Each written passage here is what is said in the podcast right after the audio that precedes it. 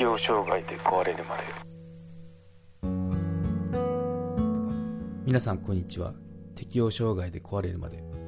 ポッドキャストへようこそ。この番組はメンタルヘルスケアについて適応障害を経験した体験談を交え配信していく番組です。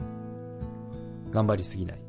気楽にいこうをモットーに人生100年時代を乗り切っていく術を皆さんと一緒に考えていけたらなと思います公式サイトは hirowata.com ひろわた .com または適応障害で壊れるまで。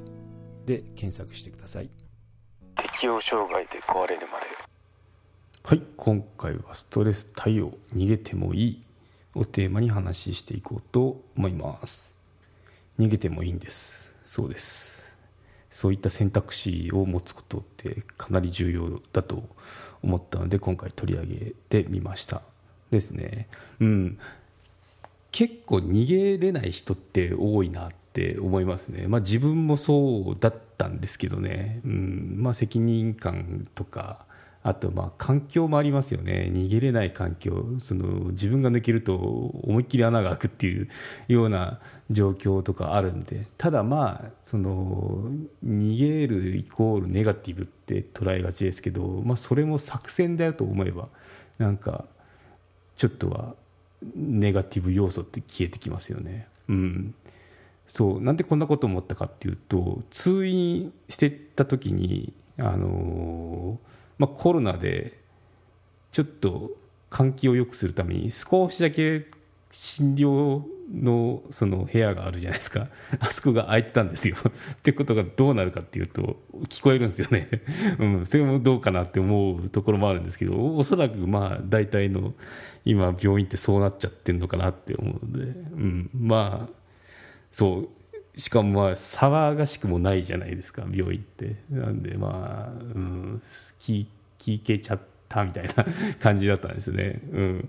の時にあのバイトかな？バイトの職場で悩み抱えててで、まあ、そんな感じで相談を受けてた感じでしたね。その、うん、私がいないとあの休めないんですよみたいなこと言ってて。で私がいないとあの困ると思うんでみたいなことを一生懸命言ってたんですけどそれがどんどんまあ堂々巡りしてるかなって感じで。カウンセラーさんはもう休んだ方がいいですか？いいいんじゃないですか？みたいなこと言っててもその本人はまあ休めないとかそう、まあ、責任感強いんでしょうね。っていう感じであの話をしてたと思いますね。まあ、その内容は思いっきり全部正しく聞いてないんですけど、まあ、その単語単語で組み合わせるとそういう内容だろうなとか思ったんですよね。うん。まあなんで、まあ、人の話を客観的に聞くと結構面白いですよね。うん、客観視するといろいろ対処法って出てくるよねっていうのが今回のそのなんだろう言いたいことになってくんですけど、うんまあ、職場メンタル不調に陥りやすいところって職場だったり、まあ、もちろんバイトも含みますね。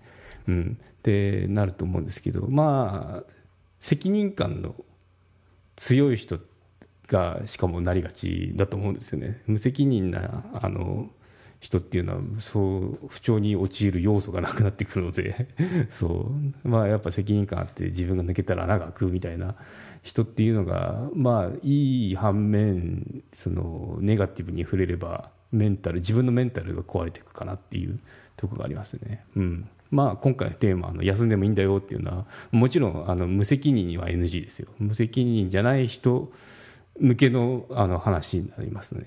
うん。まあ、そうですね。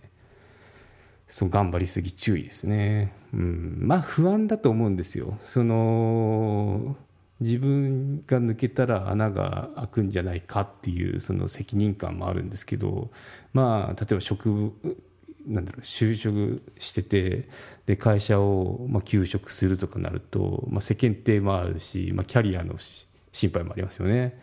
でそうあととらわれちゃう系だとそのこの仕事を離れるともう他に就職先がないんじゃないかとかあと家族もいれば、まあ、家族に迷惑かけたくないとかパパが頑張ってとか言ったらパパ頑張んなきゃあのいけないんだ頑張るべきだみたいな感じに陥りやすいですよね。そう、まあ、背負ってるものでも違いますよとか。あとま家族自身がそうですね、まあ、家族の同意が得られるかなっていう心配もありますよね。ちょっと休みたい。適応障害で壊れるまで有料チャンネルのご案内をいたします。Apple のサービスが始まり次第有料版チャンネル適応障害で壊れるまでプレミアムが Apple Podcast で開始されます。デリケートな体のことですので全体公開ではお話ししきれない踏み込んだ話などを配信予定です。